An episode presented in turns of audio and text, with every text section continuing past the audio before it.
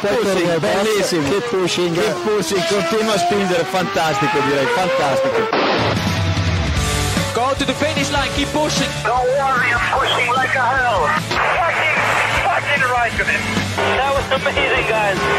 Woohoo! Yes, yes, yes! I'm much quicker than Jimmy. Give me the full power then. Avanti, Fer. Avanti! All the time you have to leave a place. Okay, Felipe, Valtteri's faster than you. Do not hold him up. Hey guys, this is ridiculous. Hola a todos y bienvenidos al episodio 317 de Keep Pushing F1. Este podcast en el que vamos a repasar todo lo ocurrido en el pasado Gran Premio de Hungría de este fin de semana, de este pasado fin de semana. Todo lo ocurrido ahí, que fue poco, ya os lo digo yo de entrada. Y haremos la previa también del Gran Premio de Bélgica, que se celebra este próximo fin de semana sin, sin descanso. Para comentar todo esto, tengo por aquí a Héctor, Diego, David, Robe. Buenas noches a los cuatro. Pero lo de, lo de hoy no era, lo de hoy no iba de Nolan. Me habéis, cam- me habéis cambiado el guion como. Estamos trabajando en ello, Diego, estamos trabajando en ello. Todo llegará. Todo llegará. Queda un largo verano por delante. Hay un largo verano por delante, efectivamente. Eh, bueno, yo soy Jacobo eh, y os quería preguntar, mm, antes de nada, ¿qué os pareció la carrera de Hungría? Porque recordemos que la semana pasada aquí Robe trajo sus argumentos de que el circuito de Hungría era un buen circuito, daba buenas carreras, etcétera. Pero creo que hemos tenido la carrera más aburrida de la temporada hasta ahora. De hecho, hemos titulado Unga Boring. Eh, muchos por aquí nos dormimos eh, viendo la carrera y lo cierto es que no hubo nada, David. Yo es que del, el domingo, por lo que sea, estuve pensando en que fuera rápido, que no pasara nada, que fuera coñazo, que no hubiera adelantamientos, que Stroll era estuviera en pista. La- fue una carrera perfecta, a mí me encantó. Dicho esto, efectivamente fue un coñazo de carrera. Mm, No pasó prácticamente absolutamente nada que no estuviera dentro del guion. Si acaso lo de los Alpine al principio, que bueno, siempre da risas ver cómo se estrellan los dos, Hombre, ¿Entre eso, ellos? eso da satisfacción. aunque no fuera culpa Es suya. precioso, es precioso, da es igual. Pero Eh, vamos a creer que sí. Es más bonito. Y, pero bueno, que a ver, yo me quedo con me quedo con dos, dos detalles del fin de semana. La clasificación, que bueno, sí, tuvo noticia, tiene carajo que tuviera esa noticia. Y, y dos, que a Verstappen hay que empezar a echarle algo en el agua, tío. O sea, hay que empezar a hacer trampas sucias. Gatorade de Bilardo o algo así. Que coño, dejarlo encerrado, dejarlo encerrado en el motorhome y que no pueda salir. Ni agua ni agua. Pues, eh, Diego, que no salga. Jacobo, ¿cu- ¿cuántas vueltas dormiste? ¿cuántas vueltas tuvo el Gran Premio? 70. 700. 700. 700, pues 702. Eh, eh, eh, yo no me atrevo a decir que haya sido la carrera más aburrida de la temporada, porque a pesar de que no recuerdo ninguna más aburrida Bueno, ahora mismo, Miami no estuvo mal. tengo la sensación de que, de que ha habido bajones igual de grandes. No voy a decir peores, pero bueno, en el nivel. Pero sí ha sido una carrera de mierda tremenda. Que nos ha traído. Sí que es cierto que, y lo comentaremos, mm, nos ha traído titulares o nos ha dejado vislumbrar cosas, pues parece que sí que se han, se han movido las cosas por debajo, parece que Aston Martin ha caído un poco, parece que lo de McLaren iba en serio, Mercedes está ahí, hablaremos una pole de Hamilton, lo cual, más allá de que Verstappen no hiciese una vuelta buena y demás, creo que es muy reseñable, porque vamos, eh, pero la carrera fue una mierda. Y cuando hablemos de la nueva clasificación ya le damos también. Bueno, Darlas- una cosa. A ver, lo bueno que tuvo este Gran Premio creo que fue la clasificación. No voy a decir que fue por el cambio normativo, pero joder, al menos tuvimos un poco de. Lo tuvimos un poco animado y vimos ahí a Hamilton, que yo fui de los que creyó que podía haber guerrilla en, el domingo entre Hamilton y, y Verstappen. Tuve esa ilusión, eh, Iba a decir, No yo, fuiste iba, el único engañado el domingo, ¿eh? yo iba a decir que muchas gracias a todos los que nos estáis viendo en directo en twitch.tv barra F1 y a los que nos estáis dejando comentarios en el chat, pero por favor eh, no insultéis, porque alguno ha puesto don Roberto Rodríguez Tezanos y Creo que tampoco es para tanto. ¿no? Oye, cuidado. eh, que eso hoy, hoy La, en día la es muy cocina de. Robert está mejor que la de Tezanos, fijo. Cuidado, cuidado, que ahora Bueno, hay, mismo- hay que, hay que decir que Tezanos acertó más que Robert. Le, repartimos, pero al final fue el que acertó, ¿eh? O sea, A mí, no me, a mí no me elogies de esa forma que yo me equivoqué. Por eso, que la realidad mató al dato en esta ocasión. Exacto. Porque No, no, a ver. con datos y... A ver, a ver. La carrera fue muy aburrida. O sea, no vengo aquí a defender la carrera porque fue horri- horrible. O sea, horrible. Pero, ¿cuál, o sea, ¿cuál ha sido divertida de este año? O sea, yo ahora me a mí Silverstone me encantó. O sea, Claro, le es que sí, repartisteis en mi no ausencia, pero Es a mí no- Silverstone me encantó. No, di- no es justo que una carrera aburridísima diga que es divertida y otra que es aburridísima. Pues, o sea, no. Este año todas las carreras, estoy viendo aquí la lista, todas han sido aburridas. Quizás quitaría un poco Mónaco porque llovió ahí y tal. Y Canadá un poquito. Fue un gran premio divertido, sí. Han sido horribles. O sea, es que la Fórmula 1 es horrible, no es culpa de Hungría, es culpa de la Fórmula 1. Ah, Canadá estuvo bien, Sí, bueno, Canadá sí. sí. pero. Bueno, A, la gente al final se va a preguntar, pero a esta gente le gusta la Fórmula 1 porque Claro, claro. todo- todas las semanas, y, y es que es cierto, pero venimos aquí todas las semanas y vaya mierda de carrera, la peor carrera de la temporada, y todas las semanas, si la gente se fija, es peor que la anterior, y todas las semanas. pero, pero Es ¿y, que- esa, y esa emoción de antes de las carreras, o sea, hasta que llega el domingo a las 3 de la tarde o a las 4 a la hora que lo pongan, ¿qué? Eso, eso es genial. ahora- que yo soy ahora siempre estoy aquí- optimista. Claro. Yo ahora estoy aquí desde el punto de vista del, del periodista y tal, pero es que yo cuando era aficionado y no me dedicaba a esto, a mí me cabreaba que después de una carrera me la vendían que han sido muy buenas o que han sido divertidas. O sea, a mí eso me cabreaba muchísimo. Ya, eso sí, eso también. claro. O sea, no que ahora, defensa, que ahora es cuando a ti te toca vender que es una carrera buena, No, y no lo voy a hacer. admites que esto- No lo voy a hacer. No. Robe, Robe, por cierto, échale un ojo ahí al micro, que no sé si está saliendo por el micro, por el micro bueno, y que se te oye un poquito, un poquito lejos. Bueno, entramos entonces a analizar este, este gran premio como, como tal, y como decías ya por ahí, hay que empezar por la clasificación. Hay que empezar por el nuevo formato de clasificación. Nuevo formato no. El formato es el mismo, solamente que ahora eh, en Q1 eh, hay que usar neumáticos duros, en Q2 neumáticos medios y en Q3 neumáticos eh, blandos.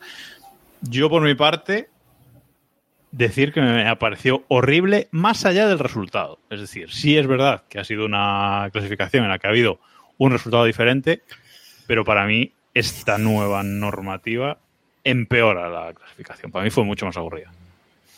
¿Qué pensáis? Bueno, Sí. a ver, el problema es que vimos una clasificación que al final se determinó no por los neumáticos, sino por las condiciones del circuito. O sea, que Russell se quedara en la Q1 fue por el tráfico, no fue por los neumáticos. ¿Qué propicia que haya más neumáticos duros al principio y que todos tengan que usar duros? Que al final propicias que todos tengan más, más, em, más oportunidades. Entonces, no permites que haya juego estratégico. O sea, lo poquito divertido que había de Pirelli, que era el juego estratégico, vas y lo jodes.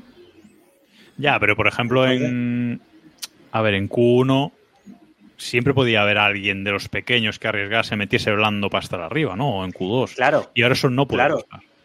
efectivamente. Y encima es que es lo que te digo, que al final Russell se queda fuera, que digamos que evidentemente está fuera de sitio, pero fue por tráfico, no fue por los neumáticos. O sea, no fue porque la pista de repente se pusiera tres segundos más rápida o un segundo más rápida y todos mejoraron, sino fue porque la liaron a la hora de salir, punto, y porque el presunto pacto de caballeros ese que se inventaron los ¿Lo que? de la retransmisión, El, el- el señor, el señor, el señor mayor que que llevan dando la turra con esa en mierda. la, en la en la retransmisión no, eh, hay que decir claramente el piloto de Dazón porque los demás ya hasta se ríen de él cuando eso porque es que es Correcto. cosa- Directed by Quentin Inventino. eh, pero, o sea, es que es verdad. Y entonces se la lió porque eh, creo que fue Gasly o. Sí, creo que fue Gasly el que le, No, le pasó. Entonces le dejó Creo su opinión. Bueno, no sé, una francés, opinión igual. Francés, eso. Eso. Y, y entonces no, no, no salió bien. Pero no fue por los neumáticos. A mí me parece absurda la norma porque, como bien dices, es que le han quitado una de las gracias que tenía de esta clase. A mí, a mí me parece más, más interesante lo que nos propone Jaco-DC, que supongo que está de santo hoy también. Eh, feliz San Jacobo, como decía David en Twitter hoy. Eh, mejor blandos, intermedios y lluvia extrema. Eso ya sí que Sí. empieza a tener gracia, ¿no? Pero Sí. es que lo que han hecho, yo creo que es estandarizar más todavía la Fórmula 1 y, y ordenar, Diego, más todavía la parrilla, ¿no? No sé. A ver, no, pero es que si lo que, o sea, lo que tendrían que hacer sería algo con sentido, del estilo. Vale, muy bien. eh, Red Bull va a hacer la clasificación con neumáticos duros. Toda la clasificación. Luego, em, Ferrari, McLaren y Mercedes con medios. Y le vais a dar vuestros neumáticos blandos al resto de los equipos. Y el resto que lo hagan con blandos. O con lo que les dé la gana. ¿Y algo, y ahí- y a- y algo que impida que Verstappen haga la pole? Verstappen con lluvia extrema. Eso que acaba de decir Diego puede parecer una butade, una tontería, pero en MotoGP se ha hecho. ¿eh? ¿Ves? Como que la MotoGP, esto en MotoGP se ha hecho, pero como, pero Sí, para sí, qué, sí. pero tipo MotoG- MotoGP hace 10 años, creo, 2000, no sé si fue 13 por ahí, eh, se creó una categoría Open, otra Factory, entonces las Open podían usar Es neumáticos verdad. blandos, pero los demás no la podían usar. Ducati dijo que ya no era una fábrica y ahora era un equipo privado para poder usarlo. No fue cuando ganó el- no fue cuando se proclamó campeón de la categoría esa Espargaró. Espargaró, claro, Espargaró, sí, sí, sí, sí, exactamente, sí. exactamente, exactamente. Qué gloria, cuánta gloria. No te digo. No, pero Pues ese es el nivel.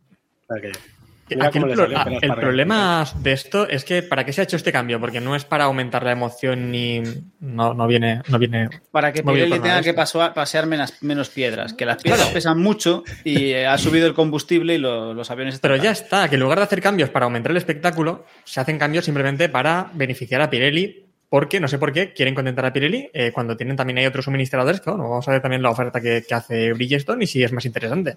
A ver, Que ya pa- para esto también que quiten los neumáticos de lluvia de algunos circuitos donde no se van a utilizar, ¿no? Los pasean por Bahrein y los pasean por Yas Marina. Ya, yo, y me imagino que es lo que va a decir Robe, eh, pero yo, antes que hacer esta mierda, que lo siento, pero me parece una mierda, eh, es cierto que este gran premio tuvimos la- el chiste de los Alfa Romeo por ahí porque se molestaron en aprender a usar los duros, que les valió para reventarle la carrera a Ricciardo y a los Alpine, pero más allá de eso, Suficientes. pues, pues ya está, pero... Mereció la pena. Pero, pero fuera de eso, para eso, o sea, para hacer esta mierda, haz el puñetero neumático de clasificación y ya está. Y haces un neumático para clasificación, un compuesto específico y, y a tomar viento, que es una porquería igual, porque la gracia de esto está en que tú, la gracia de la Q3 o de la Q1, perdón, es que, los equipos de abajo monten neumáticos blandos para intentar achuchar a los que tienen justo por encima y que tengas un poco de baile de posiciones.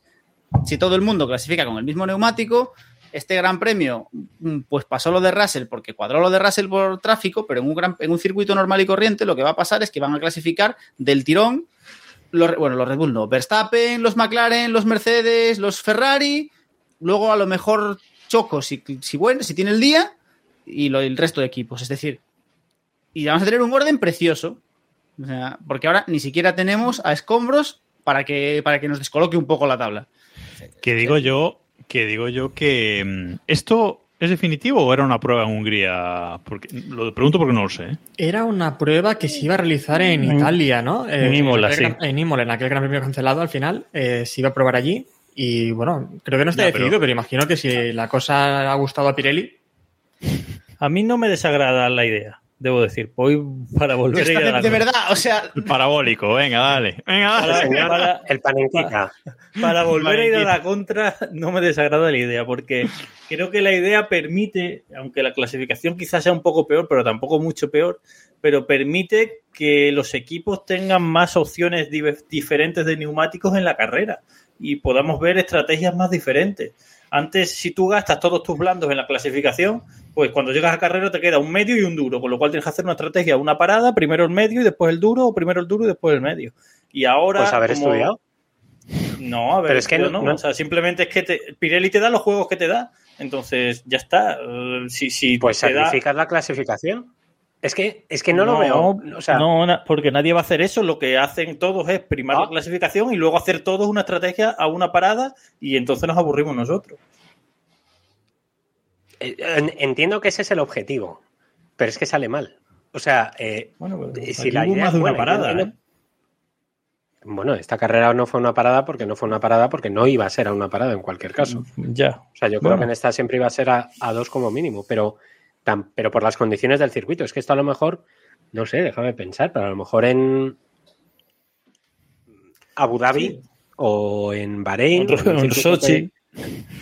Cuando Bueno, estaba sí. Sochi, que era el típico que duraba un neumático toda la carrera.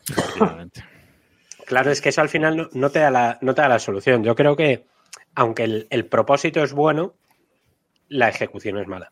Porque no te deja opción a, a que haya movimiento abajo. Pero el propósito es una mente. O sea, pero, pero la solución es una mierda. Es decir, si lo que quiere. claro. O sea, si, si el propósito final de todo esto es que haya va- variedades estratégicas en carrera, le dices a los señores de Pirelli que lleven Ah, sí. tres compuestos blandos, tres compuestos medios y tres compuestos duros para cada equipo para carrera.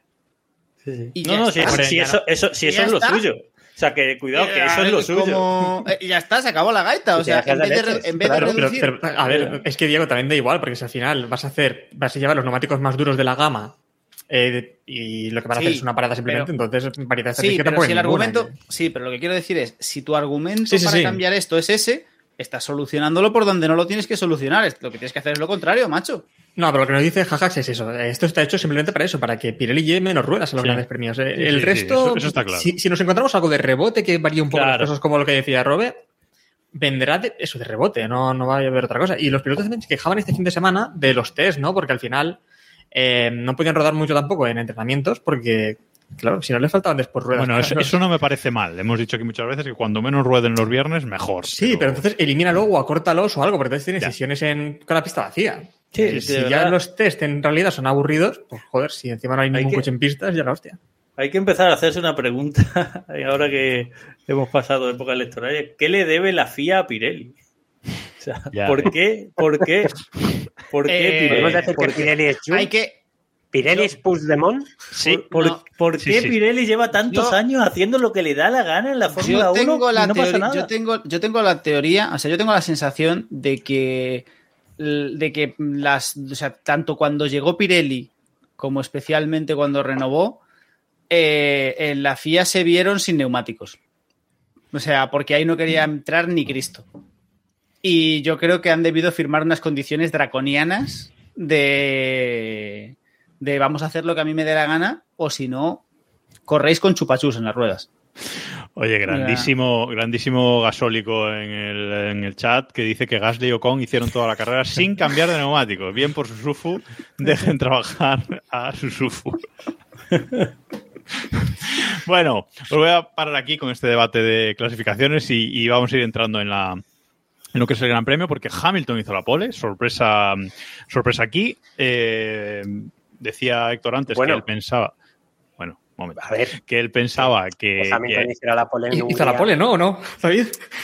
Sí, pero que sorpresa no. O sea, quiero decir, No, a ver, David, no me jodas, David. Que alguien que no sea Verstappen Claro. haga la pole este año en es un, una un Red Bull, es un como Red si Bull. juega Es el Madrid una final y no la gana. Pues sorpresa, mm, pues sí, pero si no hace la pole Verstappen en Hungría, lo lógico es que la haga Hamilton, que es el tío que lleva más poles en, en la historia de Hungría, ¿no? Bueno, a ver, Bueno, en fin. Eh, sigo, que, no te vamos a dejar. no te vamos a dejar. Oye, ¿y lo de los neumáticos entonces cómo lo veis? Dale, Jacobo, por favor. Eh, no, eso, que, que- que hizo la poli, que decía Héctor antes, que él pensaba que, que iba a aguantar un poquito más en carrera en el grupo de Telegram, en t.m barra Keeppushing F1, eh, antes de la salida. eh, Héctor, creo que era Héctor el que preguntó que cuántas vueltas pensabais que, que iba a aguantar, que le iban a aguantar Hamilton a, a Verstappen, eh, y muchos ponían dos, cinco, tal. Yo puse cero directamente ya. Y, y efectivamente, eh, la salida fue una aliada por muchos lados, Héctor. No, No, no solo lo por pregunté, Hamilton. no lo pregunté yo porque yo creía que iba a durar más. Sí. ¿Sabes? Lo preguntó alguien de un poco de coña, de a ver cuánto dura, ¿no? Y, y era todos, pues una, media vuelta, tal.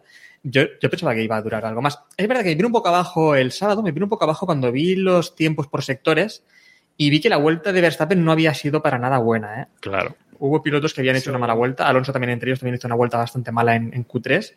Y la de Verstappen, Para variar. los, mejores, sumando los mejores sectores de Verstappen, realmente podría haber hecho la pole. Y es que. Ha- Hamilton no hizo récord de ninguno de los sectores para la pole, creo, ¿eh?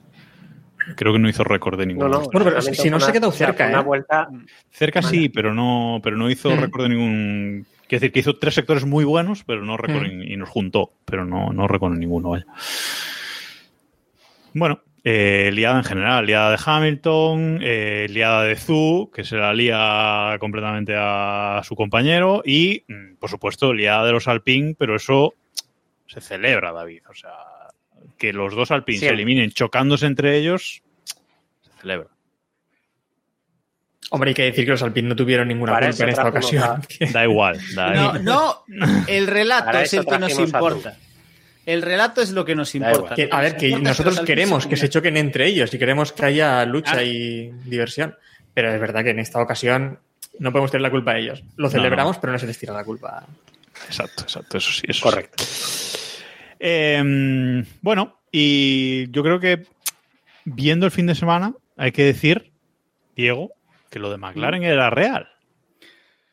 Yo voy a decir que quiero esperar a Spa. Y cuando llegue Sí, Spa, hombre, diré claro, que claro, quiero claro. esperar Joder, y luego Al- no sé qué más. a- al peñazo este que viene después de la Aquí lo adelantamos Pero- la semana pasada, ¿eh? Lo de McLaren. Pero, pero sí, a ver, keep pushing. así que- Aquí, las- quien escuche o quien recuerde el capítulo de la semana pasada, aquí lo adelantamos, lo de Sí. McLaren. Que bueno, que, creo que. que iba a ser el último equipo de Mercedes, ¿no? Eso dije yo, sí. Dije que iba a ser el último equipo de Mercedes. Sí. En mi defensa he de decir que he visto también gente, he visto pilotos sorprendidos. ¿eh? Veía a Leclerc también que decía que les había sorprendido muchísimo en Ferrari el rendimiento de McLaren, porque también pensaban que había sido cosa de, de- de curvas rápidas, ¿no? Que se habían encontrado en Silverstone y, y Austria, y que aquí lo normal era que cayesen. Pero joder, es verdad que McLaren está ahí, ¿no? Y, y a mí me resulta muy curioso porque parece que se han alternado los coches McLaren y Aston Martin, ¿no? Porque donde, donde estaba Aston Martin en el pasado, ahora está eh, McLaren, que es como a unos 20 segundos al final de la carrera, 20-30 segundos de los, de los Red Bull. Y resulta Bueno. un poco extraño eso. De, Bueno, pero Aston de Verstappen a 33 segundos. ¿eh? Sí. Ojo. ¿Cuántos? 33. ¿Cómo? pero 33. ¿Me repite? Era este el circuito, ¿no? De la 33. Sí, Sí, era. sí, efectivamente. dijimos Igual- que si era, que ¿Era si aquí o no iba a era? ser, iba a ser aquí, efectivamente. El año que viene. Lo- El año que nieve. sí. Aquí. Con que lo- nieve. Claro. A ver, A ver, digamos Lo una cosa seria. Una cosa seria. Eh, la golfada esta de cambiar las carcasas de los neumáticos, eso es una golfada. O sea, de las de la FIA, eh, que, tremenda. nada, que son iguales. Que han dicho que eran iguales. nadie, nadie dice nada, ¿eh? Tú has visto que- nada, pero... Tú has visto que Red Alonso Bull se quejó, pero bueno, como Alonso se queja también por todo, pues no tampoco tiene mérito. Pero es una golfada. O sea, es para romper la baraja y mandarles al cara. Yo digo, porque es que además, lo que decía Alonso, ha reventado a Red Bull en el sentido de que en lugar de tener 10 segundos de ventaja, solo tiene 6. Y claro, a ellos les ha violado. O sea, porque de repente se han visto por detrás de McLaren, por detrás relativamente de Mercedes, que ya más o menos estaban, y, y ahí peleando con Ferrari por no hacer el ridículo. Entonces, gana Ferrari, porque haciendo el ridículo siempre gana Ferrari, Siempre. pero Ya lo. eso. son años de ventaja. Pero, pero sí, sí, es, es- es una cosa indignante y que debería la FIA mirar algo, ¿no? O sea, no puedes cambiar las normas a mitad de temporada. Sí puedes A ver. hacerlo porque lo han hecho muchas veces, pero Lo Pero hicieron yo ya hace creo- 10 años. Claro. y y fue eso. una golfada tremenda que pillaron a Mercedes en Disneyland. Y Pero- así no pasó nada. Si es que no pasa Pero es- nada, da igual. Pero es que yo Sí. creo, o sea, yo creo que esta vez sí que fue. O sea, yo creo que lo hicieron a propósito, evidentemente. Lo que pasa es que les salió mal. O sea, les salió bien, pero no lo suficiente. Es decir, esto fue un, como no podemos sacarnos de la minga un balance of performance porque sí, vamos a reventar lo de los neumáticos a ver si conseguimos meterle zapat. Porque yo me imagino que más allá de, por encima de toda la incompetencia que tenga esta gente, que yo sé que tienen unos niveles de incompetencia que, ni su fufu es capaz de, de imaginarse, pero yo, yo estoy convencido de que hay alguien ahí, con dos dedos de frente, que es consciente de que tienen un problema. O sea, tienen un problema porque el dominio que estamos viendo con Red Bull es que no lo vimos realmente, esta vez sí podemos decirlo, no lo vimos ni con Mercedes, o al menos Mercedes lo disimulaba más. No sabemos si el dominio era el mismo y lo disimulaban más o no era tal, pero no, o sea, tienen un- hay un problema evidente. Estamos hablando de una temporada en la que si no pasa algo realmente sorprendente, Red Bull va a ganar todas las carreras. Eso es muy duro. Entonces, tienes que meterle mano de alguna forma. Han intentado, ya te dejo, ya te doy paso, David. Han intentado meterle mano como han podido, pero lo que pasa es que les ha salido mal. Eh, y, y de rebote, pues McLaren muy bien, Mercedes muy bien, Aston Martin en la mierda, Y, pero a- a Red Bull realmente sigue ahí todo contento. Y ahora David dispara con. Parafraseando a la vicepresidenta Barbie, les voy a dar un dato. Ahora mismo, Verstappen tiene 110 puntos de ventaja sobre Pérez, que es la polla. O sea, 110 puntos en 12 carreras o 13 que llevamos. Vale, si sumamos esos puntos y los puntos que están en juego en las próximas carreras, Verstappen podría dejar de correr hoy, irse hasta mediados de septiembre, que son cuatro carreras, volver en Singapur y seguiría siendo líder, salvo que Pérez ganara todo con vuelta rápida mm, y el sprint de este fin de semana y todo. En ese momento, Pérez sumaría 112 puntos. O sea, esa es la única opción de que Verstappen no sea prácticamente campeón en Singapur. A mí, a mí me gusta más, a mí me ¿eh? gusta más el dato, ese, tirando de esos, de esos datos, eh, llevamos 11 carreras hasta ahora. eh, bueno, esta ha sido la, la séptima victoria consecutiva de Verstappen, que luego nos riñen que no hablamos de Verstappen. Eh, la novena de la, de la temporada, la decimoprimera de Red Bull. Insisto, estamos justo a mitad de temporada, quedan otras 11 carreras, como dice David, tiene una ventaja de 110 puntos. Verstappen podría quedar tercero en todas las carreras que quedan, tercero, ¿eh? O sea, ya ni segundo, tercero en todas las carreras que quedan. eh, y aún así, pues tener la oportunidad en Abu Dhabi de ser campeón del mundo, ¿no? O serlo directamente. Es decir, No, pero eh, ya no le hace bueno. falta ni ser segundo. Espera. Eh, y luego, en el Mundial de Constructores, va Red Bull primero y Verstappen segundo. Porque Verstappen tiene 281 Sí, puntos sí, y. Mercedes tiene 223.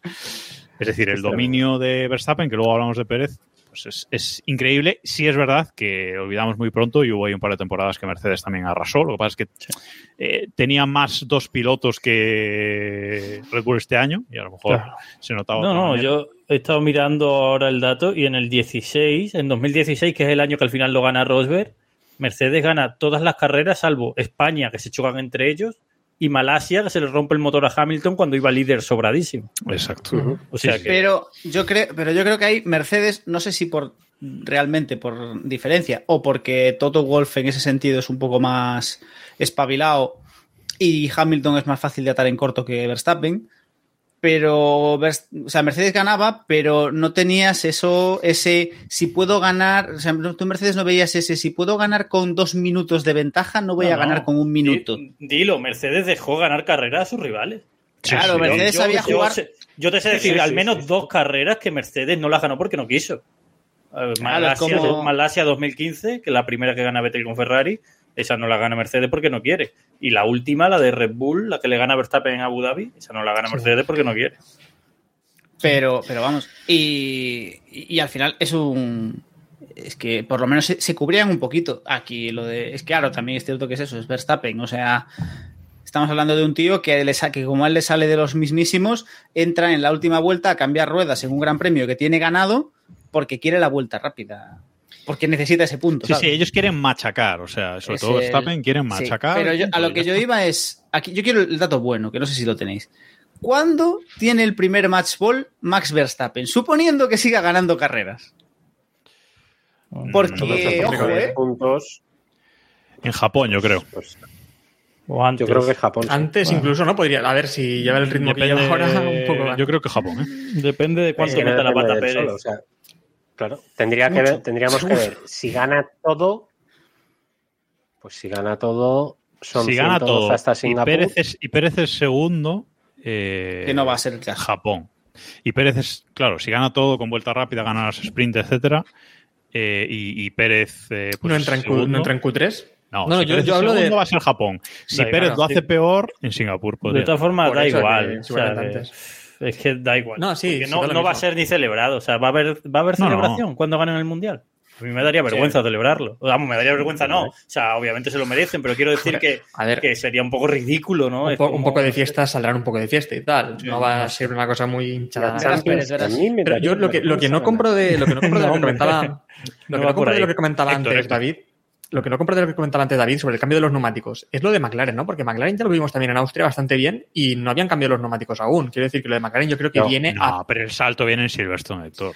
bueno, pero en Austria Claro, fueron es que- bien, ¿eh? Fueron bastante Sí, bien. no fueron a un, salto, arriba. a un salto que era evidente, a un salto que era evidente, le han metido un, un empuje que yo creo que ni ellos mismos esperaban.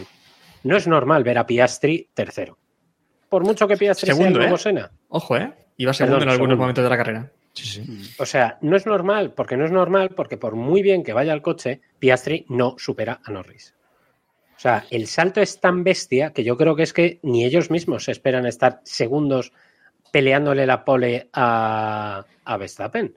Es que es, es que es muy bestia lo que han hecho. Entonces, el único factor diferencial, más allá de las evoluciones, que por muy buenas que hayan sido, no te mejoran un segundo o medio segundo de golpe o ocho décimas. Siete décimas, siete décimas y media es el dato que. Es que es una burrada, es que eso tiene que ser neumáticos a la fuerza, por, por, por, por pura estadística. y es un problema que... que- el resto no ha sabido adaptar.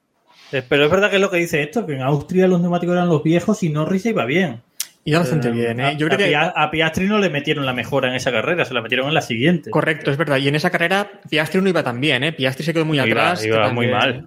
No Sí, puntuó, y- yo creo. Y a Pero partir de las siguientes carreras, en Silverstone y demás, que le pusieron ya los cambios a ambos, creo que a Piastri no le pusieron una- un alerón trasero delantero, no recuerdo bien, eh, que a Norris sí, eh, pero a partir de ahí ya fueron muy, muy A ver, bien. pero Y aquí- aquí nadie- No podemos decir que la mejora de McLaren es solo por los neumáticos.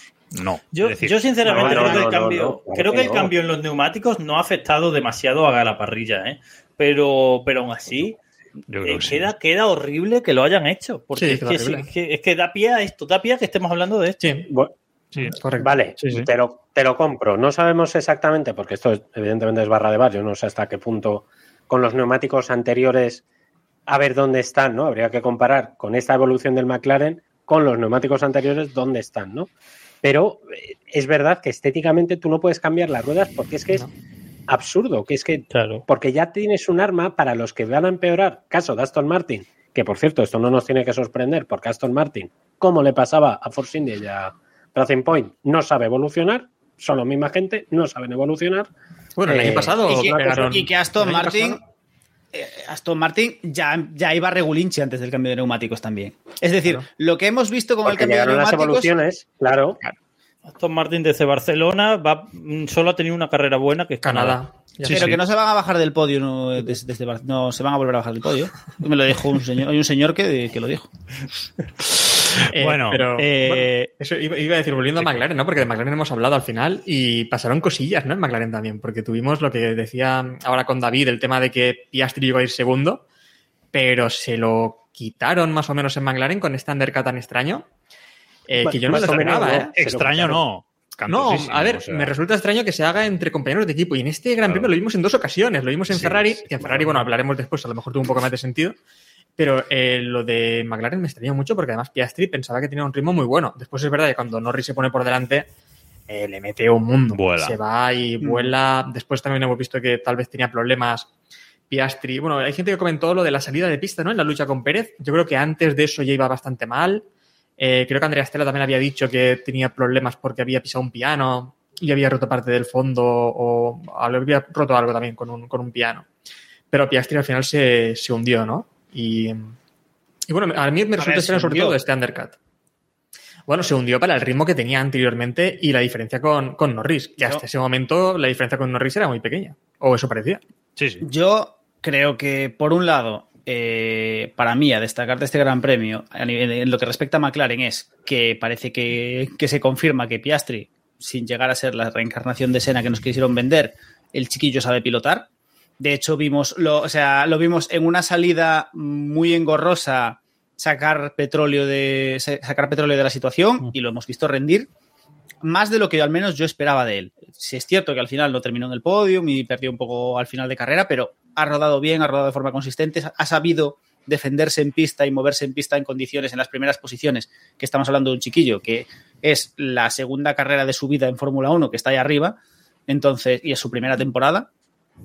Así que en ese sentido, en ese aspecto bien, lo del undercut raro, pero al final pues parece que todo que tenía todo el sentido del mundo y Norris pues yo a mí ya no me va a sorprender porque yo soy un fan fan confeso, entonces creo que creo que el chiquillo tiene muchas manos y ahora que el McLaren le acompaña, pues pues todo bien.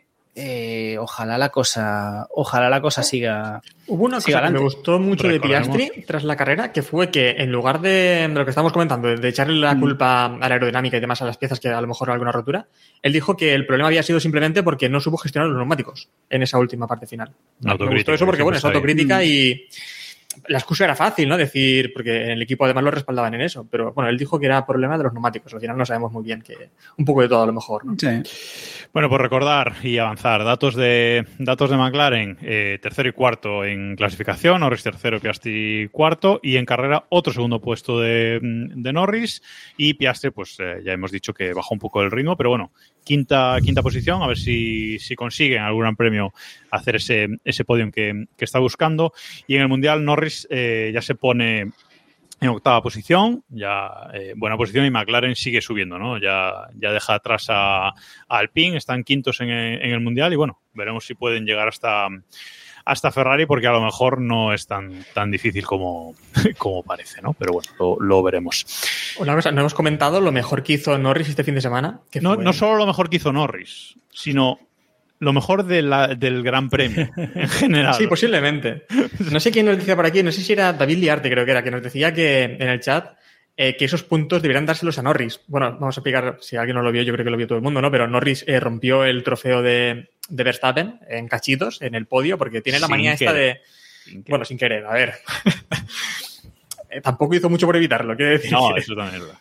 tiene A ver, bueno le gusta abrir la botella de champán eh, golpeándola contra el contra el suelo contra el podio en este caso en el podio estaba el trofeo de, de Verstappen el trofeo saltó por los aires y, y se rompió se rompió en cachitos que, que en la Indy, no sé si el vídeo, porque sinceramente confieso que no, no puedo seguir la Indy y este domingo menos, eh, también lo hizo Pato. Creo que fue Pato el que, el que lo hizo, que también hizo lo del pegarle el viaje y tal, o sea, debe ser una cosa típica de McLaren. O sea que, Por, eh, por cierto, han colgado un esos vídeo los de trofeos- McLaren haciendo eso.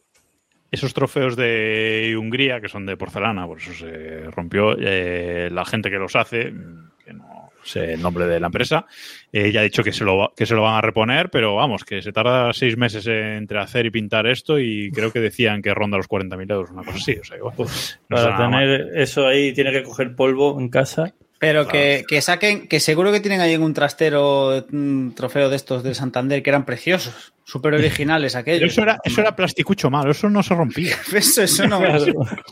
ya está, hombre. Eso lo podías tirar desde el podio abajo, que eso no rompía, tú tranquilo. Bonito no, pero duradero, vamos, seguro. Voy a ver si hay en AliExpress a la venta. Bueno, seguimos. Tenemos que hablar ahora de Verstappen, ya hemos hablado, es todo lo que vamos a hablar. Otra victoria, fácil, venga, para adelante. le rompieron Eh, el trofeo tal ya está Le rompe el trofeo, ¿verdad? ya está. Sergio Pérez, su compañero. Yo, de verdad que no me, lo, o sea, no me lo puedo creer. O sea, no me puedo creer que otra vez haya hecho una mala clasificación. Vale, que sí, que ha entrado en, que ha entrado en Q1, en Q3, perdón. Pero noveno, chico. O sea, Ojo, ¿qué que he visto, he visto en la prensa, y prensa española, ¿eh? No, no voy a hablar solo por la ¿No mexicana, ya lo sabes. No terraplanista, bueno, un poco sí, tenía que ser terraplanista, porque he visto destacar que lo había hecho bien, bien Sergio Pérez.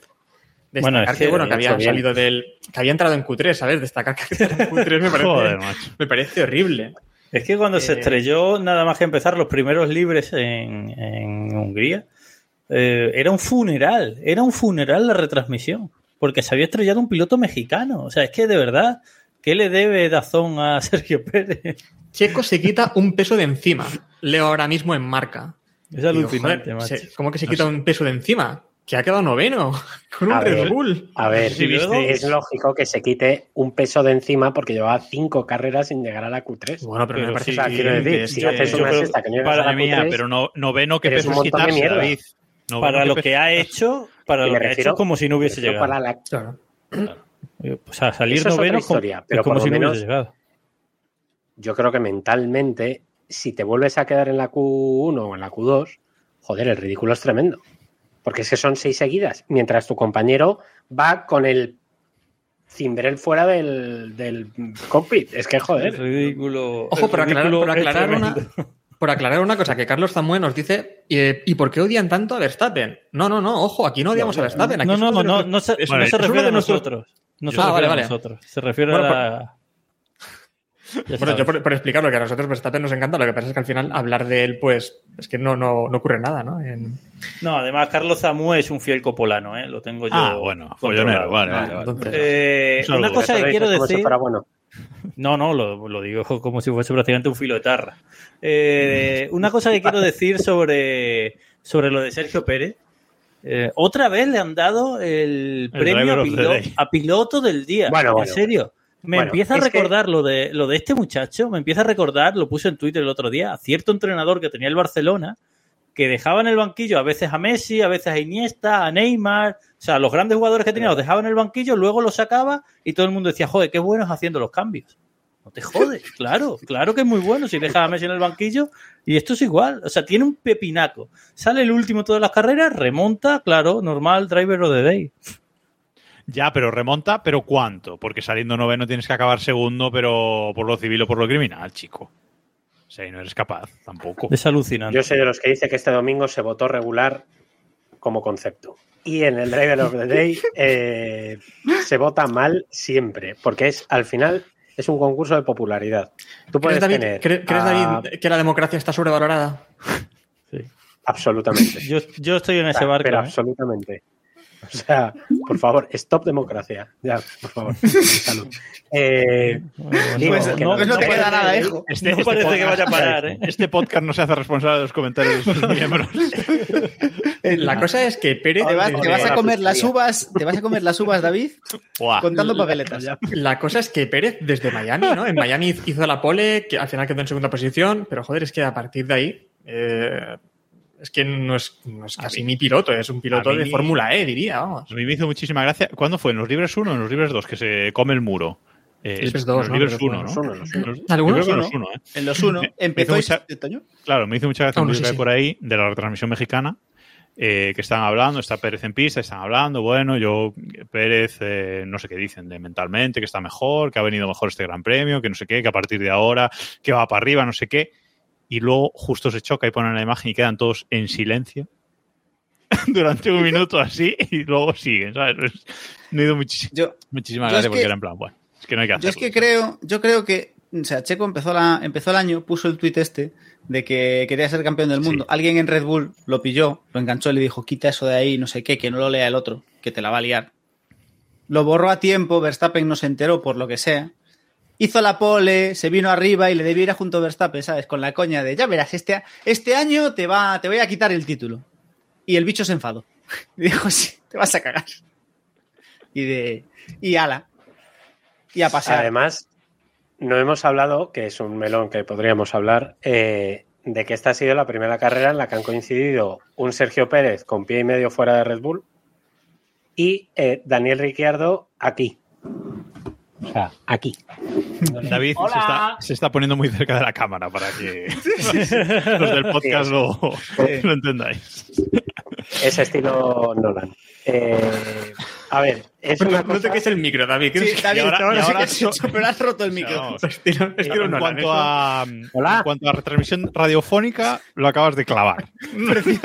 No, en cuanto a Nolan, muy bien. Me, pero- me encanta porque es- los del podcast habrán notado que se acercaba a la cámara pero se alejaba del micro.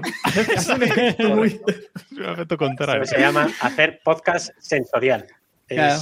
mi Es confundir a la Bueno, gente. eh, decía que esta ha sido la primera carrera en la que en la que han coincidido un Sergio Pérez con pie y medio fuera y un Ricciardo que de repente le han dado el coche de escombros y ha dicho, pues vas a llegar. O sea, Mm. pues, pues espérate que te la preparo. Eh, yo de, de Checo, más le vale que lo haga bien en Spa. Que queda un mes para la siguiente carrera y hay mucho tiempo para aburrirse y para que eh, Helmut Marco afile el ojo. Que por cierto, hablamos ya de, hablamos ya de Ricciardo, ya que ya que lo has mencionado, queda descartada completamente esa teoría de la que hablábamos en el podcast pasado, que no era nuestra, de que, de que su noda era muy bueno, ¿no? Que no era que el de Brice fuera muy malo, sino que su noda era muy bueno. Eh, porque en clasificación, eh, Ricciardo con el Alfa Tauri se mete en, se mete en Q2, ya aquí supera a su noda, y luego en, en carrera también le supera, ¿no? Décimo tercero Ricciardo, Y su noda decimoquinto. Eh, Ojo. entonces, pues bueno. Decimotercero después de, de que Zhu le metiese un empotrazo en la primera curva. Que, que, claro, cabe matizar que terminó, o sea, al- en la primera, al, al final de la primera vuelta, Ricciardo iba último. Es Sí, decir, Que, Sí, que no, solo, no solo clasificó por delante de, de su noda, sino que luego volvió para atrás y lo volvió a adelantar. Que es como más, que es como más Inri para. Sangra para más, sí, sí, sí, sí. Sí, o sea, lo de su noda no pinta bien. No, noda con- da igual lo que uno lo haga. Cuidado con un intercambio. Yo de verdad que cada vez le doy más posibilidades a lo de que Pérez acabe en su casa, ¿eh? Lo único Pero yo que me creo que el, año- que viene. Este año No, no, este año. No, no lo neces es que no lo necesitan. Es que Verstappen solo gana sí. el campeonato de constructores. Sí, sí lo necesitan. Precisamente. Precisamente por eso, porque si necesitan tener a un piloto para el año que viene, mejor que lo tengan ya rodado. O sea, yo lo- la única pega que le veo es que está ahí el Gran Premio de México y que iba a ser muy feo dejarle sin correr en México. Pero queda mucho para México, ¿eh? Ya, ya. Pero Pero es que yo creo que a la que esté a tiro Palou, a lo mejor, cuidado. A la que se acabe la Indy, cuidado. Sí, eso comentamos la semana pasada, ¿no? Que en cuanto acabe la Indy. Y Cuidadito. acaba en, se- en septiembre. Creo que sería para el Gran Premio de Singapur, creo que es. ¿eh? Yo con todas las entradas de México vendidas, creo que a Red Bull le da igual que no vaya Pérez a México, sinceramente. O sea, las cosas como son. Sí, pero tú, Pero bueno. tú con, todas las, con todas las entradas apuntabas eso, con todas las entradas de México vendidas, si no llega Pérez a, a México, los que no salen de México son Red Bull. son Red Bull, sí. O sea, Bueno, eh, ta- habría la posibilidad de eh, Red Bull no ir a México, que a Sí, le hace falta. También te digo, ¿eh? No, Pedro Portero Total. nos, pone una solución bastante coherente y bastante no, no muy violenta, que es bajarle al Tauri. sí, sí. No. No, pero, pero No el problema es que si le, si le-. No si lo le- aceptaría. y si Hombre, le bajas a sé. Alfa, si le bajas a Alfa Tauri, o sea, yo cuando he dicho lo de Palou no digo que Palou vaya a entrar directamente a Red Bull, pero que Palou vaya a Alfa Tauri y Ricciardo vaya a Red Bull, sí, sí lo Oye, veo factible. y si- entonces lo que digo, por, por acabar esto lo que quería puntualizar, es que si bajas a Pérez Alfa Tauri, ya sería el cuarto piloto que corre este año en Alfa Tauri y no podrías tener un quinto. Entonces eso no se puede hacer. Pero no, yo tengo una, Es que tengo se una complican más. ellos solos, tío. Tengo, pero tengo una mejor. Mira, eh, subimos a Palou a Toro Rosso, a Ricciardo al asiento de Pérez. Y en el Gran Premio de México le damos vacaciones a Verstappen, que hay unas playas muy bonitas, y, y que corra a Pérez ese Gran Premio. Ya está. O sea, no, no hay ningún tipo de problema. Pero a ver, coñas aparte, yo no creo que Red Bull vaya a sacar de ahí a Pérez esta temporada, porque no, es que no lo necesitan para nada. El, el único argumento que tú tienes para bajar a un piloto a mitad de temporada es que lo esté haciendo tan desastrosamente mal que roce el ridículo. Lo de Pérez no roza el ridículo, para nosotros sí, pero para el gran público no es tan, no es tan exagerado. Esa es una opción. Y la otra opción es, roce o no el ridículo, no está rindiendo lo suficiente y, estamos, y corremos el riesgo de que nos afecte a los resultados finales de la temporada. Pero esto tampoco va a pasar, porque Verstappen él solo puede ganar los dos campeonatos y en Singapur. Entonces, no o sea, Red Bull no necesita generar esa generar ese clima ni meterse en ese marrón porque le da exactamente igual. Otra cosa es que a final de temporada, con las cosas calmadas, etcétera, etcétera, le diga a Pérez, mira chico, eh, hasta muchas gracias, nos has ayudado mucho, mm, sin ti no habríamos ganado el título de el primer título a Mercedes, pero pero ya está. O sea, lárgate de aquí ya. es como si quieres, o sea, de verdad quieres que te humillen el año que viene. Otra vez. Hay una cosa que nos ha pasado ahora y es que creo que Jacobo no puede hablar y entonces vamos a poder Sí, ahora aquí- sí, ahora sí, Ay, mierda, sí. digo, Ay, aquí esa- dos horas ese capítulo de dos horas. Jodéis. Ese capítulo de dos horas. No, realmente iba a pasar yo ya a Aston Martin porque ya estamos ya aquí. Nos Sí, queda un- vamos, a pasar a Stone Martin, que Pero tenemos estaban. malas, malas noticias para la afición española o aficionados de Fernando Alonso y buenas noticias para Dazón, que hace tiempo que no hablamos de ese tema. Y luego, si quieres, David, dar una pincelada, pues bien. Eh, Uh, es verdad. porque está esa cosa ahí pendiente. Bueno, lo ¿De que verdad? decíamos también el fin- el- la semana pasada, ¿no? Eh, había una tendencia muy rara en Aston Martin desde el Gran Premio de, de España, con ese, bueno, ese respiro, ese podio en, Canadá, pero desde España, séptimo, segundo, quinto, séptimo, noveno. Hablo de Alonso, ya lo de Stroll, ya tal. eh, había una tendencia y bueno, se, se, confirma en Hungría que supuestamente era un circuito eh, a priori, a principio de temporada, favorable para las características del, del Aston Martin. Y bueno, pues eh, en esta carrera lo máximo que pudieron hacer fue un noveno y un, y un décimo, ¿no?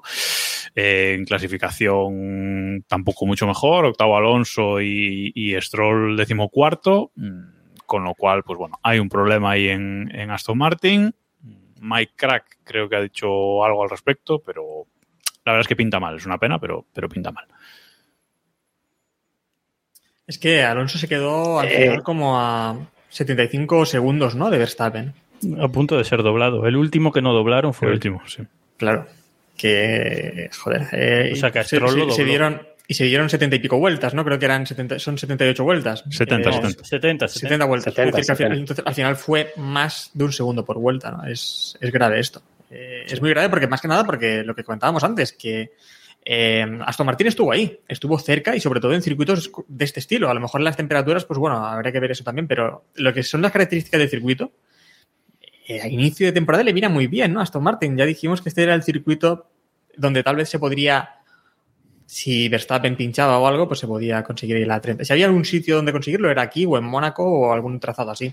Eh, aquí lo extraño es lo que comentábamos, ¿no? Que McLaren y Aston Martin se han cambiado los coches, o se han cambiado eso, pero la diferencia es que Piastri ahora sí que está ahí arriba y es que Stroll no lo ha estado nunca tampoco. Exacto. Ni lo va a estar.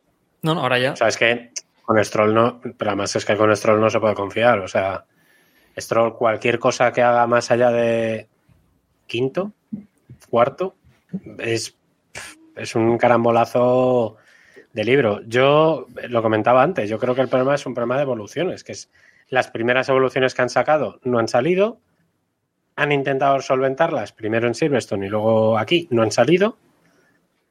Y vamos, en Spa no es un buen circuito para, para estrenar nada por los condicionantes que tiene, que tiene Spa. Y el problema es que ya después del verano ya va a ser tarde, porque ya son dos carreras eh, perdidas, etcétera. Entonces, Se confirma, no, se confirma que acertaron de casualidad eh, Bueno, a principios hay- de año. Hay algo extraño. Hay algo extraño, probablemente. Yo- hay algo yo extraño y es que en Montmeló pincharon bastante. En Montmeló ya se, en Montmeló fue como el primer aviso, ¿no? Sí. Después, lo que decía también Robe, en Canadá volvieron a estar ahí de forma un poco también sorprendente después de la caída de Montmeló y a partir de ahí desaparecidos. A partir de ahí lo de Austria, Silverstone, Yo pensaba que al principio era una cuestión de temperaturas. Yo pensaba que era una cuestión de, de temperaturas, porque es verdad que en los circuitos donde, con el impasse de Canadá, eh, estuvieron yendo peor fue porque eran las temperaturas más bajas de las previstas. Pero en Hungría ha hecho el calor de siempre, de hecho incluso ha hecho un pelín más, y es que no han ido bien. O sea, no es, no, no, no es por una cuestión de temperatura, que es como yo pensaba, y luego de, tú hablas con, bueno, con gente de Aston Martin y te dicen que es que están un poco perdidos porque les ha cambiado el paso. No solamente lo de los neumáticos, que eso es importante porque mm, antes lo tenían muy bien medido, sino que realmente es que no, no han sabido evolucionar. Y es un problema porque ya van a, a pie cambiado, o sea, tienen que retroceder al coche anterior y volver a avanzar a unas evoluciones que ya tenían que llevar. McLaren, eh, Mercedes, ya están trabajando sobre las segundas evoluciones, ¿no? Entonces, es, es un problema. Y lo que nos comenta CBV Murcia, no creo que sea la evolución, o como decía Alonso, de que es que ya estaban trabajando en el coche de 2024, porque eso lo están haciendo todos. Entonces, no, no, no nos vale. Robe, Mike Crack ha, dijo- ha dicho que, que van a revertir esta situación, que va a decir también, ¿no? Sí, ya han salido rumores de, bueno, típicos rumores que de momento credibilidad la justa, de que hay un coche nuevo para Zambor, ¿no? Hay un Aston Martin nuevo que llegará a Zambor. De momento credibilidad la justa. Eh, de todos modos, yo aquí también quiero reivindicar una, una cosa por la parte de que me toca, y es que el globo se ha pinchado, el globo está claro que estos dos últimos meses, pues eh, confiábamos en una posible victoria de Alonso y al final estamos empezando a ver que no va a haber ni podios, pero la culpa no es, no es nuestra, o sea, no es de los periodistas. De verdad, hay mucha gente ahora ya diciendo, a mí me han dejado ya comentarios en la noticia diciendo, esto es culpa de los periodistas, que nos hinchasteis el globo, que no sé qué. Y es como, Claro, "Sí, ¿yo qué, qué culpa tengo?". O nosotros sea, a los coches. No, el globo es- estaba ahí. No, no, no era un globo. Está no era un claro. globo. Claro, o sea, digo yo, No eh, el- los, los podios que los hemos hecho los periodistas, o sea, Claro. Claro. A ver, hay hizo que- podios. A ver, hay periodistas y periodistas, es decir, probablemente hubo más de uno que vendió el título mundial, pero Sí, que Alonso es que es podía, claro, que Alonso podía ganar alguna carrera este año era una realidad. Del mismo modo que a día de hoy es una realidad que Norris o Hamilton o Russell podrían ganar una carrera este año. Con las circunstancias adecuadas, las cuales vienen a ser que Verstappen no termine. Pero si Verstappen no termina una carrera, o sea, si, si en Spa Verstappen se pone enfermo con cagalera y no sale a correr, probablemente No, ganaría. o. Mercedes o McLaren, o Mercedes o McLaren, o incluso puede que Ferrari ganarán la carrera. O sea, lo que, No, Ferrari. lo que creo que lo que, lo que creo que probablemente a día de hoy lo que nadie espera es que Pérez gane una carrera. Pero, es decir, Aston Martin era el segundo equipo y corría con un solo piloto, con lo cual es razonable creer que Alonso podía ganar una carrera. Otra cosa es vender el título mundial. Yo Luego, incluso, y- si alguien vendió el título mundial, tampoco me parece tan descabellado porque eh, Aston Martin era el segundo equipo, con lo cual, eh, si hubiese Pero- tenido una mejora como la que ha tenido McLaren, pues podía haber igualado a Red Bull. O sea, Pero decir, tampoco me parece una cosa tan horrible como cuando se vendía el, el- el mundial con McLaren. Yo lo, lo único Siete que caballos, ¿no? Yo lo que vi realista, optimista, pero realista, fue el subcampeonato.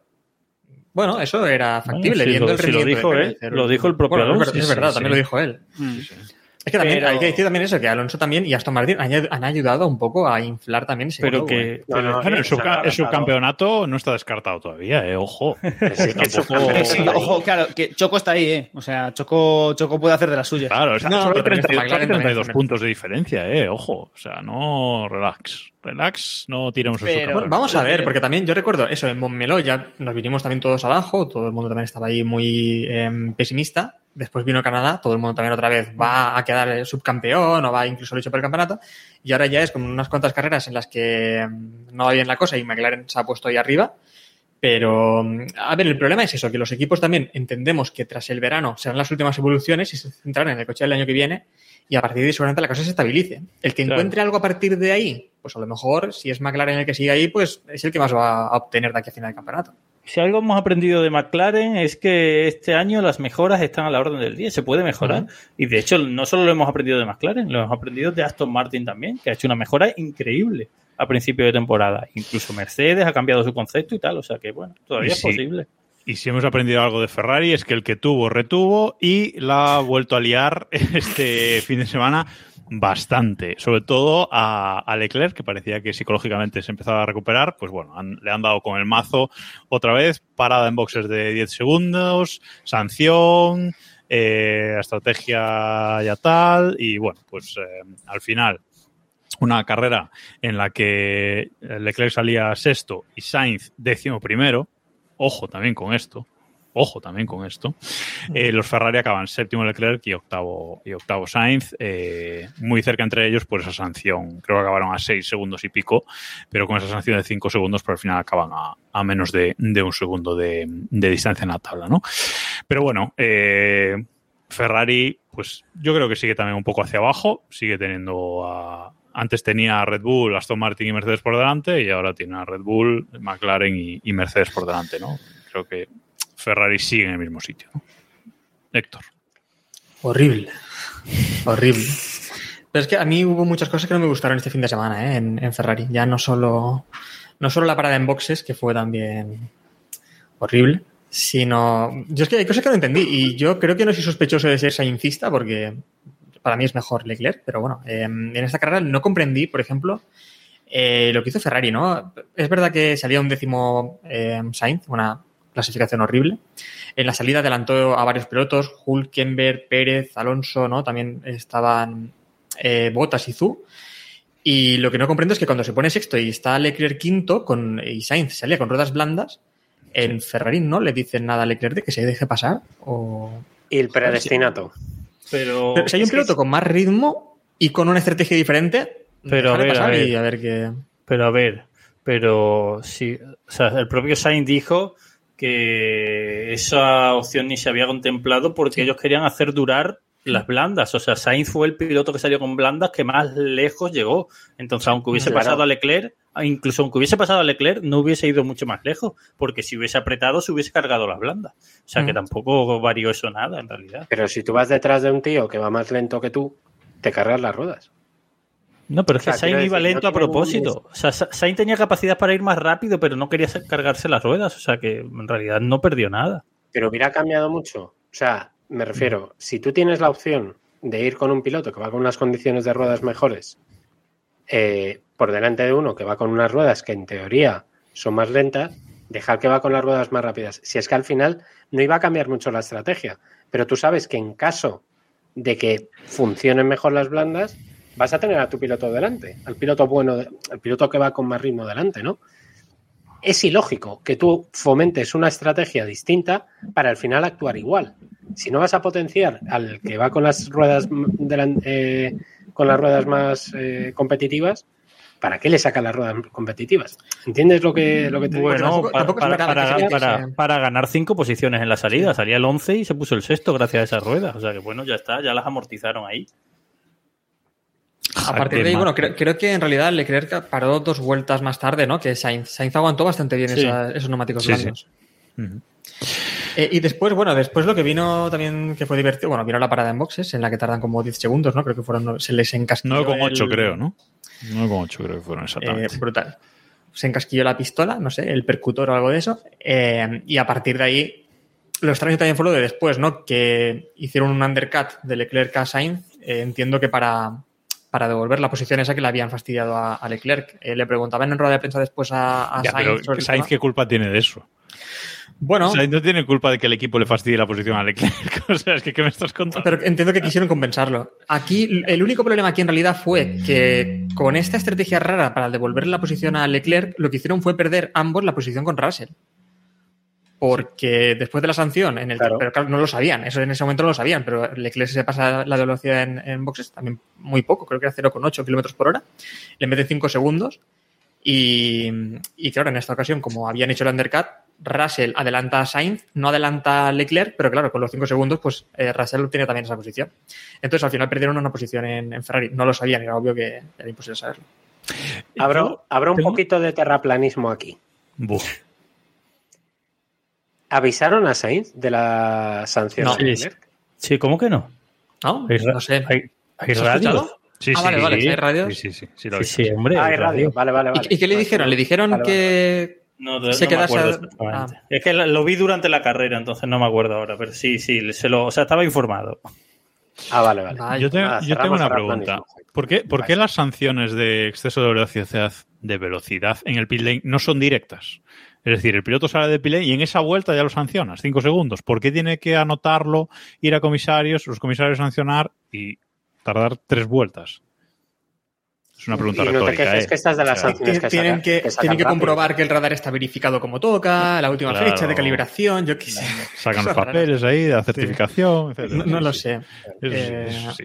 Vale, No, pero hablando de terraplanismo, eh, es lo que voy a decir que Sainz, después de la carrera, le preguntaron sobre, sobre esto y él dijo que, bueno, que no había ninguna conspiración, que lo veía, él dijo que lo veía normal, eh, que al final, pues, hiciesen qué va a este- decir?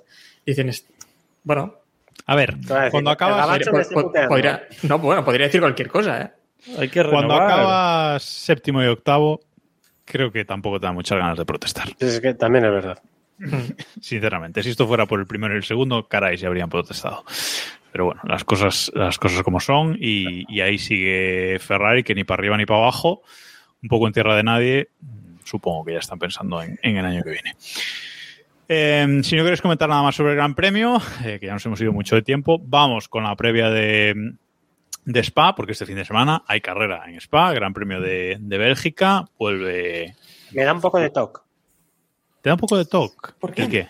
¿El qué? Sí, Yo- de la sé- carrera de sé lo que vas a este decir. fin de semana. Sí, sí. es- Además, debería- en mi Ah. caso personal, me coincidía siempre con la fiesta de mi pueblo, entonces es tradición sacar a la Virgen, luego bajar al bar y ver la salida del Gran Claro. Premio de Bélgica antes de bajarme a casa a escribir. Y me, me da un poco de toque que sea este fin de semana. Pues saca tú a la Pues vez. en persona. Sí, yo la voy a sacar igual, pero no voy a ver luego al Gran Premio de Bélgica. Voy a ver Gran verás- verás el de. Países Bajos. No, no, pero digo, claro, yo digo este que la fin de semana, saques, David. claro, yo digo Este- que la saques claro. este fin de semana. Claro. Claro. Bueno, podemos hacerlo. Subo. Claro, ya está. Vale. Arreglado. Yo lo, yo lo veo en plan, ¿eh? Yo lo veo black. De hecho, mira si a mí me ha fastidiado también bastante esto, que yo pensaba que ya no había grandes... Yo pensaba que ya no- ya nos íbamos de vacaciones después de Hungría. Yo es que- Claro, yo es que claro. carrera totalmente. de 15 días, así que no. Bueno, circuito de Spa en la Fórmula 1 desde siempre, desde 1950. Eh, es el circuito más largo del mundial, salvo que me corrijáis, porque ahora hay otros circuitos bastante largos también, pero bueno, 7 kilómetros, 4 metros tiene este, este circuito. Eh, se darán el domingo 44 vueltas para completar una distancia de carrera de 308,52 kilómetros. Y el récord de pista lo tiene Botas, ojo, con el Mercedes eh, desde 2018 en 1 minuto 46 segundos 286 eh, milésimas. Zonas de DRS mm, aquí, pues eh, dos zonas de detección, dos zonas de DRS, la recta principal y la recta de Kemmel, la recta de, de atrás. Eh, que es donde bueno, se producen la gran mayoría de los, de los adelantamientos. De Pirelli ya creo que voy a pasar porque da igual los neumáticos que lleven, mm, que mm, siempre es la misma eh, historia. Y lo que sí, eh, vuelve este fin de semana el formato Spring. El viernes vamos a tener Libres 1 a la una y media de la tarde, clasificación para la carrera del domingo a las 5 de la tarde y el sábado, pues el sábado de Spring. Eh, sprint Shotout a las 12 de la mañana, carrera Sprint a las 4 y media de la tarde y el domingo la carrera grande, la gorda, la de los 26 puntos para Verstappen, a las 3 de la tarde. Bueno, siempre es un gran premio que nos gusta, eh, salvo aquel que no hubo, ¿no, Diego? Aquel de la lluvia. Y también nos Eh, gustó, a ver. Y también nos gustó porque Russell trincó algo que no merecía, efectivamente. A ver, siendo Correcto. sinceros, siendo sinceros, ese gran premio sería probablemente a día de hoy el mejor gran premio de la temporada, Sí, este año. el O más sea, memorable. Ese es, el, ese es el nivel, ¿eh? O sea. Del que te vas a acordar toda la temporada. Sí, sí, correcto. Eso es así. ¿De qué gran premio os acordáis este año? Yo de Mónaco, último. un poco. Y mola. Yo, de, ninguno. yo de Silverstone, siendo sinceros. Yo de Canadá. Yo de Canadá. Yo me acuerdo Sí. de Mónaco y de la rueda esa intermedia asquerosa de Aston Martin. Sí, bueno, eso, eso me persigue Ah, bueno, en, bueno. en mis sueños, pero, en mis pesadillas, pero bueno. Sí. Eso que. Bueno, yo defiendo aún que la estrategia fue acertada en Sí, ese momento, buena, pero. sí, Que dice, mm, poníamos en el guion, ponía Rob en el guion, si doblará Verstappen a todos. Eh, bueno, aquí es difícil, ¿no? Porque es un circuito muy largo, tiempo de vuelta muy largo. A ver, ¿lo- Y- ¿los doblará en la que carrera o en el sprint? Porque hay sprint. ¿Cuántas vueltas son el sprint? Eh, no lo No sé. sé, pues serán muy 13, pocas, claro, anotar. Spa. 4 o Es, 5, eh, Salen, salen, dan tres vueltas, abren DRS y termina la carrera. Claro. Hay que decir una cosa. espera, darme un segundito que estoy haciendo fact-checking. Son 15, creo, ¿eh? No lo sé, pero. Que Ah, habrá bien, este, no, este sábado. Este sábado habrá sprint pushing, o como llamemos a esto. Habrá directo viendo la carrera. Exacto. Retransmitiremos otra vez la carrera en, en directo, vamos. Con mejoras, ¿eh? Héctor y Robe van a estar ¿Son? seguro. El resto. El resto no se sabe. Pero, pero mejoras, mejoras como Ferrari o mejoras de las que no son de las que no, No, molan. mejoras de verdad. Vamos a traer ahora una, una tabla de tiempo que por lo 15. menos se ajuste a la imagen. Exacto. 15 vueltas, ¿eh? 15, Perdón, ¿no? Sí, sí. 15 vueltas. Sí, sí. 15 vueltas el, el sábado que llegan bien. Bueno, la O sprint, una hora. la sprint es a las cuatro y media. Eh, nosotros seguramente abriremos directo sobre las 4, ¿no? Una cosa así. eh, para ir calentando, calentando un poquito. Así que, bueno, quien se quiera unir, pues estaremos por aquí comentando la, la carrera. Sin imagen, ¿eh? eso sí, con la tabla de tiempos y con todo lo que podamos, pero las imágenes de momento son Pero sí con de la, sonido. De la Fórmula 1. Eh, David, por cierto, lo mencionaba antes de pasada. eh, ¿Qué pasa con los derechos de la Fórmula 1? No sabemos nada y eso tiene que estar firmado y refirmado ya. Eh, no hay noticias a día de hoy. Mañana es miércoles. Claro, Eh, ojo. Ah, claro, es que. claro, claro. Eh, esto es así. Pero no, no, no, no sé nada. No sé nada. Bueno. No, Sí, no, no, no hay están nada. Que yo esperando- sepa, no hay novedades. Están esperando unos a que mejore Alonso y otros a que empeore. Sí, O sea, es y a cada que lado diga- están- y a que diga algo el PSG sobre Mbappé. Si estamos todos esperando, pero, pero no, no se Pero nada. En teoría, según nos no- comentaste, el plazo acababa el 30 de junio, ¿no? O sea que ya Sí. debe estar 30. decidido. El, tre- el 31 de junio, de hecho, dijo. Pero, Bueno, pero el 31, el No, no, no 31 sé. No, el no 31 tengo idea. acababa el plazo para renovar. Pero Sí. entiendo que si no renuevan, abrirán oferta a lo Ya. loco y podrán volver a pujar. A lo mejor están intentando. Que no El entre problema- nadie y empujar a la baja. El problema es que en ese momento la cotización estaba alta. Claro. Ahora Claro. a lo mejor está un poco más bajita la cosa. Que hace un mes estaba más alto. Pero bueno. Al final se lo vamos, tuve. tampoco, tampoco he visto mucho, tampoco he visto mucho, no ha habido ofertas que yo haya leído, que haya visto para llevarse a la Fórmula 1, entonces supongo que será Dazón o, o el Caos Bueno, Que alguien llame a Bezos, por Dios. Este fin de semana Alpine va a traer un suelo nuevo, va a llevar un suelo nuevo a, a Spa. Eh, ¿Creéis Lo que van a algún- romper igual. Efectivamente.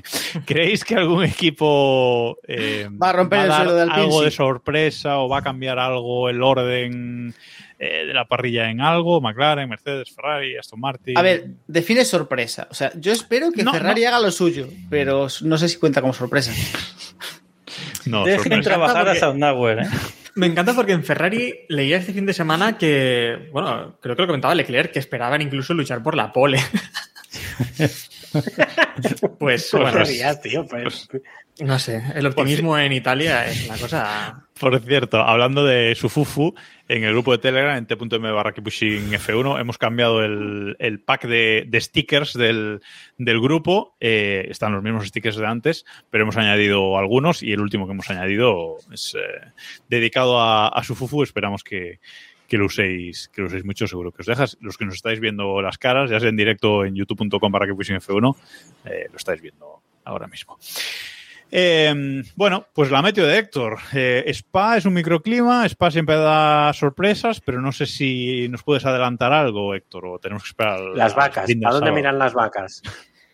He, estado mirando las ovejas, que aquí en Spa las ovejas son la clave. Eh, la cosa es que tengo miedo, ¿eh? Tengo mucho miedo porque es Spa, ya sabemos la lluvia en Spa lo que ocurre. Eh, hablábamos antes del 2021. Y viene lluvia, ¿eh? viene bastante lluvia, sobre todo viernes y sábado, creo que será sobre mojado. Domingo hay probabilidad, pero yo diría que no va a llover porque es más bajita. En Spa pues nunca se sabe. Pero viernes y sábado casi seguro, ¿eh? Yo el sábado voy a ver Barbie, ¿eh? O sea, como se alargue la Spring esta, yo me voy, ¿eh? Hombre, las prioridades claras, efectivamente. Escucha, como, como dato, el patrocinador principal de este gran premio es MSC Cruceros.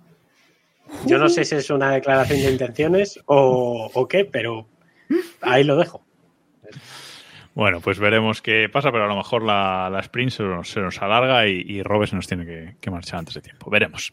Eh, pero bueno, os esperamos a, a todos aquí para, bueno, para pasar un rato divertido, por lo menos, entre, entre todos. Y acabamos eh, el episodio de hoy con porra. Una porra para este fin de semana. Eh, podio y décimo primero. David, venga, que hace tiempo que no estabas por aquí. Te toca empezar. Eh, podio, eh, no os voy a dejar margen a la, a la sorpresa. Eh, primero Verstappen, segundo Norris, tercero Hamilton. Y eh, un décimo Se ha Stroll. quedado. Se ha quedado. Stroll, Stroll, Stroll, No se ha bugueado, es que estaba haciendo una pausa dramática. Stroll, Stroll. Stroll. Creando. Muy bien, Robert. Sí, sí. Eh, gana Verstappen, ya no voy a innovar con No mis llevas buena racha últimamente, ¿eh? Por Tengo que eso. decírtelo. No voy a innovar con mis predicciones.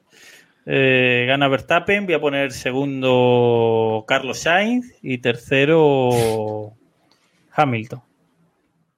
Un décimo. primero. Y el undécimo, pues, Ricciardo. Héctor. Yo, ya sabes la teoría esa de eres tan bueno como la última carrera, ¿no? Como tu última carrera. Yo voy a decir, voy a, voy a apostar a eso. Verstappen, Norris, Piastri. no arriesgo mucho. Y eh, sí que voy a decir, el undécimo también se lo compra Robe. Creo que eh, Richardo es el sustituto actual de, de su noda. Yo, yo voy a decir exactamente esa combinación que has dicho tú, así que la voy a cambiar. Eh, Diego. Eh, David me ha torpedeado mi podium vilmente, así que voy a, voy a voy a innovar y voy a decir Verstappen, Leclerc, Norris. Eh, que- y decimo primero. Iba a decir a Sainz por las risas, pero no, vamos a decir a Richie. Venga. Vale, pues eh, yo cambio entonces y voy a decir Verstappen, Checo Pérez, Piastri y décimo primero sí, Ricciardo. Que me, me gusta, esa, Una- esa posición. Oye, ¿y si empezamos, y si empezamos a, habla- a hacer el podio solo segundo, tercero? ¿O decimos segundo, tercero, cuarto? No, porque hay gente, hay gente que siempre quiere innovar. Hay gente que siempre innova. En el chat nos dice alguno, eh, Alonso decimos primero. Bueno, pues no anduvo lejos este fin de semana. O sea, tampoco vamos a decir que sea una exageración. No, leía en el chat gente que no se cree mi predicción meteorológica, aunque este fin de semana acerté también y últimamente Por lo que sea. Pero estoy acertando últimamente, ¿eh? Este fin Sí, de sí, semana, verdad, el ¿eh? fin de semana acerté. Y, sí, normalmente los países árabes eres, mira, eres tan bueno como tu última predicción meteorológica. Y he de, he de decir una cosa, y es que, claro, dos, sí. Correcto. Y estaba pensando yo ahora que si el viernes no pueden correr, por lo que sea, no pueden hacer la clasificación, ¿cómo se sale el domingo? O qué Esa es muy aquí? buena, ¿eh? Y Juicio imagínate que, tampoco, imagínate que tampoco se puede correr sprint y ni shutout ni, ni nada. Todo, todo el domingo. Todo el, Todo el domingo. Todo. Incluidos libres uno. todo. No, pero Sí, sí. esa, es, esa es muy buena, ¿eh? Si, Claro. si no hay. O sea, si no pueden hacer la clasificación el sábado, el viernes, y la tienen que hacer el día normal, no la mierda esa. Vamos a, A ver, salir si con no la clasificación hacer- de la sprint, ya os lo digo. O, o con, la Mm. con- o con el shutout. O sea, Claro, con la clasificación eso todo lo que sea. Pero de todos modos, eh, la previsión de Héctor ha sido benévola, ¿eh? O sea, yo estoy entrando aquí en mi fuente y el viernes me pone. Niveles, sí. El, el viernes me pone 87%. Sí, el viernes va a llover, eso no hay duda. el ahí. sábado me pone 79%. Sí. Bueno, lo Y que he dicho quiere decir que va a llover esos Claro, dos y días. el, y el domingo me pone 60%, o sea que no pone poco. Ah, ese, día ya no, ese día ya no llueve. para Héctor, menos de un 70% es seco. Menos del 80 es. Correcto. Ya la A otra ver, sprint, la otra sprint que hicimos en directo fue en lluvia, ¿eh? Sí, ¿verdad? correcto, es verdad. Sí, sí, a ver si vamos a hacer toda, a ver si vamos a traer la lluvia nosotros a. No, pero una cosa, a ver, como decía David, las vacas dicen que va a llover viernes y sábado. Eso es así. A ver, que tampoco está mal, ¿eh? Si, si, si, si- si tenemos viernes y sábado sobre mojado, llegamos al domingo sin haber rodado con neumáticos de seco, que también tiene su gracia. Sí. Digo, Eh, la verdad Verstappen igual, pero. Por cierto, antes, antes de cerrar, eh, hoy creo que, que se confirmaba que Van Dorp va a subirse al Aston Martin en, los test de Pirelli de Spa después de la, de la carrera, ¿no? No sé si es el Disneyland de Mercedes o le van a hacer algún favorcito viendo cómo están, pero bueno. Veremos, veremos qué pasa a partir de a partir de y después de- del parón. Si vemos que Aston Martin mejora mucho, pues ya, ya sabemos lo que ha pasado. Simplemente queda ahí el, el dato. Y nada más, eh, por esta semana, eh, Pink Pushing nos preguntan. Creo que no hay así nada. Ahora, después comentamos una cosa. Ahora después comentamos Vale, una vale, cosa. después comentamos una cosa. Vale. Pues nada más, eh, por esta semana, gracias a David, Robe, Héctor, Diego, por estar aquí una semana más. Gracias a todos los que nos veis en directo o en diferido en YouTube. Y gracias, por supuesto, a los originales, a todos los que nos escucháis en, formato podcast en cualquiera de las plataformas. Y recordad, uníos al grupo de Telegram t.me barra keeppushing F1 para seguir toda la actualidad, vídeos, fotos eh, y comentarios eh, sobre todo la Fórmula 1 y pasarlo bien también eh, por ahí.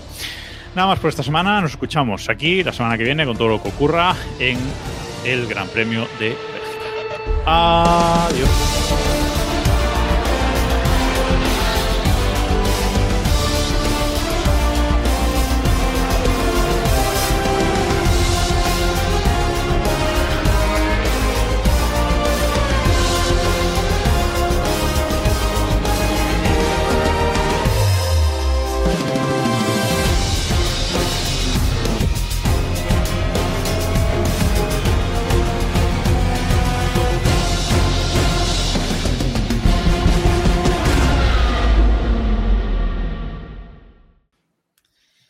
Eh, hay ping pushing, ¿no, David? ¿Qué, qué, qué es esto de.? Capa, chao. A ver, lo, Lo de Shakira, No, lo de Shakira No me da igual. verdad. Lo de Shakira me da igual. Ah, vale, vale. ¿el qué? ¿Lo de Pierre Gasly? Sí, lo de ¿Qué Pierre Gasly. tu mujer? Ajá. Es que esa no me la sabía, pero, pero es muy divertido. A ver, resulta que Cayetano Rivera, hijo de. No me acuerdo, es que me están a punto- ¿Quién es el hijo? ¿Quién es la madre de Cayetano Rivera? Ah, verdad, Carmen Ordóñez y. ¿Y esa es? Rivera, y Paquirri, y Paquirri, es verdad, es verdad, vale, ya me acuerdo. Cayetano Rivera, hijo de Carmen Ordóñez y de Paquirri, está con una portuguesa que ya tenía unas hijas y resulta que una de sus hijas es la novia de Pierre Gasly. Hostia, el ping pushing de hoy es, ¿eh? Es un Me- poco retorcido, ¿eh? Necesito. Un, Y un diagrama como en el padrino. ¿eh? Y resulta que llevan desde principios de año, que yo eso no lo sabía. Me lo confirmó el otro día Pilar Vidal, jefa de gente de ABC.